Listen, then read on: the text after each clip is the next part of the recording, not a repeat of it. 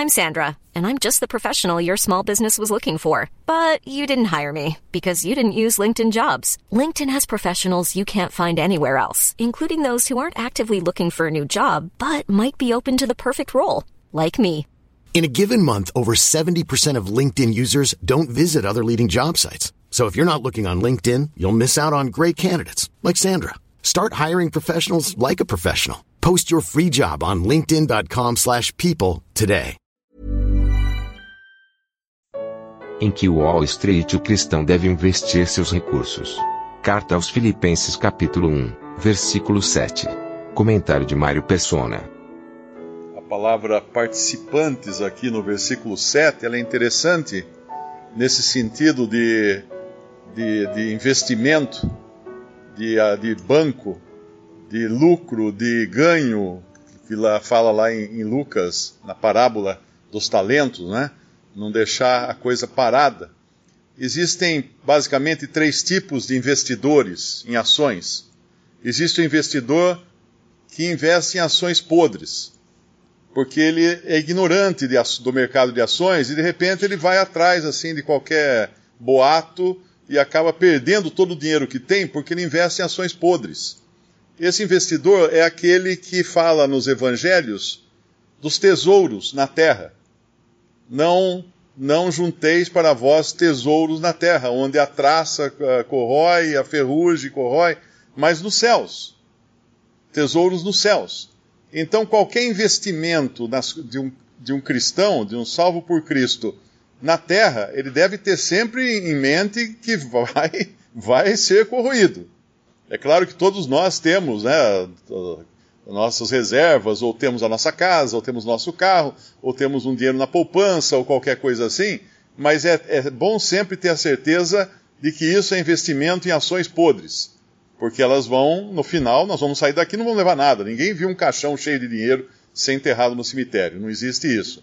Outro investidor é aquele que investe em ações que ainda não estão eh, boas no mercado.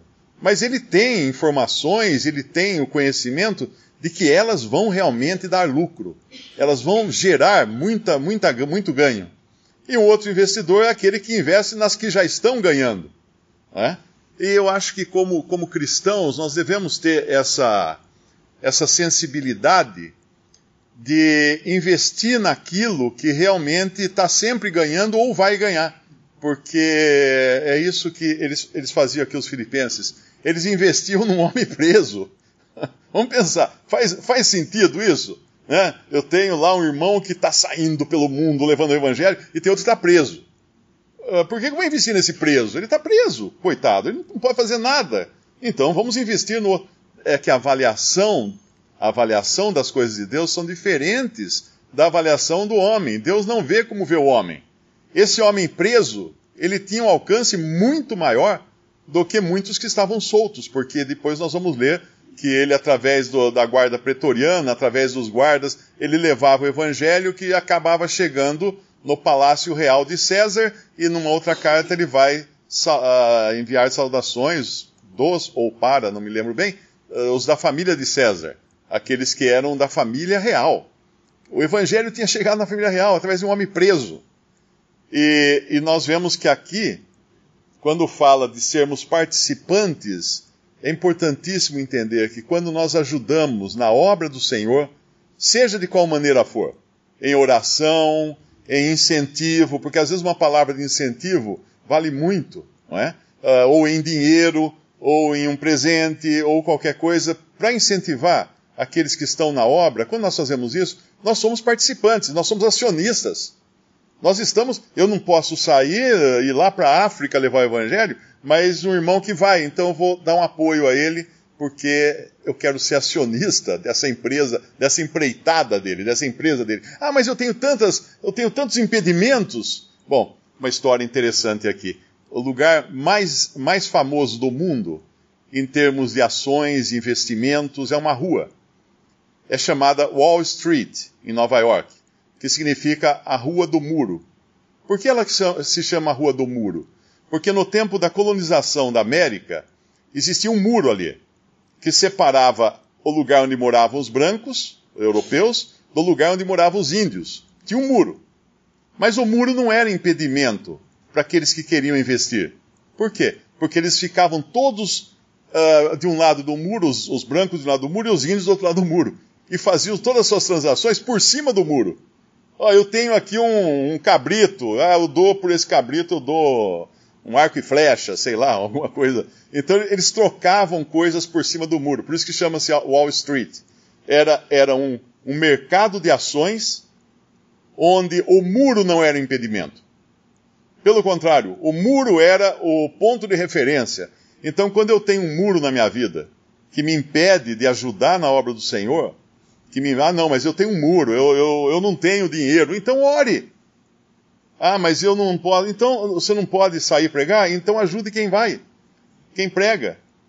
Porque nós vamos ver mais adiante nesse capítulo de Filipenses aqueles que tinham por objetivo impedir Paulo no seu ministério.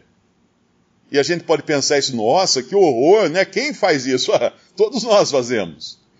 Todos nós fazemos isso. Lá em Apocalipse, fala, Satanás é chamado de acusador dos vossos irmãos. Todos nós, quando não gostamos da maneira como alguém prega, ou do jeito como ele sai, ou da maneira como ele investe talvez os recursos que ele recebeu dos irmãos, nós estamos sendo, fazendo um trabalho oposto, de oposição, de impedimento, estamos ficando de um lado do muro e não estendendo a mão do outro lado, não estamos sendo participantes, como Paulo está falando aqui. Não estamos sendo, uh, não estamos empenhados na obra do Evangelho. É muito importante isso, porque uh, nós vemos que um, um dos grandes impedimentos à obra de Deus é a crítica. Não a crítica construtiva ou a crítica no sentido de, de mostrar, apontar caminhos melhores ou coisa assim, mas simplesmente a crítica. Uh, eu não gosto do jeito que aquele irmão prega, então não gosto e pronto, e vou passar a fazer a caveira dele por todo lugar que eu for, porque eu não gosto. Uma vez, Moody, que foi um evangelista muito usado por Deus nos Estados Unidos no século XIX, foi abordado por um homem que disse assim: Eu não gosto do, do método que você usa para pregar o evangelho. Ele respondeu: ah, Muito bem, qual o método que você usa? Não, eu não prego o evangelho. Ele falou: Bom, então eu vou continuar com o meu método, porque o meu método ainda é melhor do que método nenhum. Essa foi a resposta dele. Então é muito importante entendermos que incentivo é uma das maneiras de se levar o evangelho. Não, sim, não incentivo daquela aquela uh, o elogio rasgado, né, que que exalta o homem que sai na obra do Senhor. Não. Isso não é importante.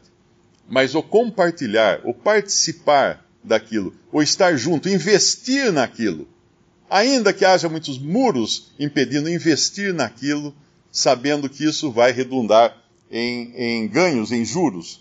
Lá em Romanos, 18, eh, Romanos 12, versículo, versículo uh, 6, fala que, de modo que, tendo diferentes dons, segundo a graça que nos é dada, se é profecia, seja ela segundo a medida da fé, se é ministério, seja em ministrar, se é ensinar, haja dedicação ao ensino, ou o que exorta, use esse dom para exortar, o que reparte, faça-o com liberalidade.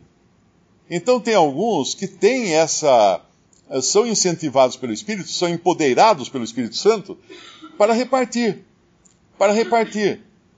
É uma das funções no corpo de Cristo que é a de participar, repartir, ser participante daquilo que outros que, que, que estão na obra não é? Uh, estão fazendo. E outra passagem apenas, 2 Coríntios 9, versículo 8.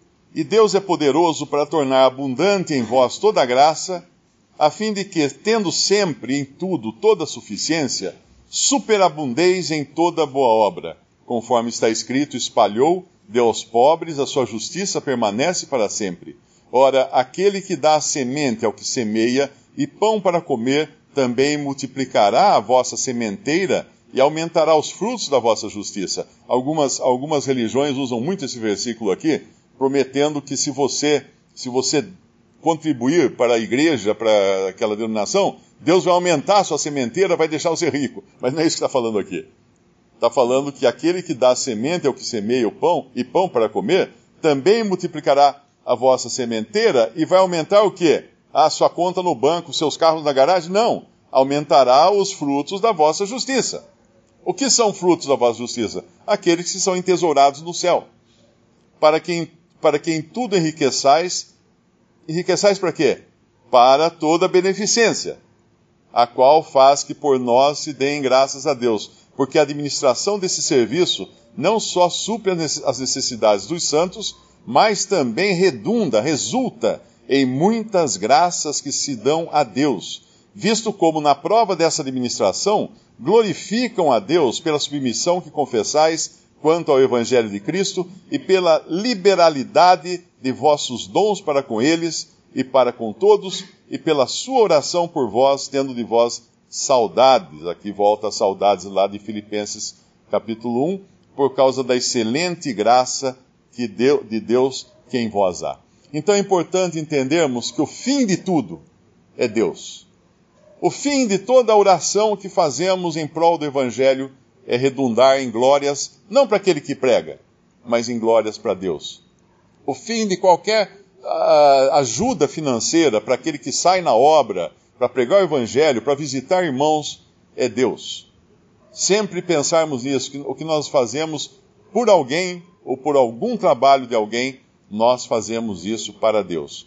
E o Senhor Jesus, quando ele vier para, para reinar, uh, depois do arrebatamento da igreja, lá em Mateus 25, quando ele juntar as nações, ele vai separar os bodes das ovelhas. E qual vai ser o critério das ovelhas, que são ali os gentios que ajudarão pequenino, os pequeninos irmãos do Senhor, que são os salvos uh, durante o período de grande tribulação? Qual será o critério? são aqueles que acolheram os pequeninos irmãos do Senhor, os discípulos do Senhor, são aqueles que deram de comer a eles, que deram de beber a eles, que fizeram coisas que ali podiam ser consideradas mínimas, coisas que estão banais, mas que de alguma maneira isso redundou em glória para Deus.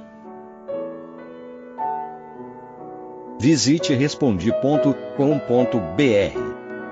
Visite também 3minutos.net.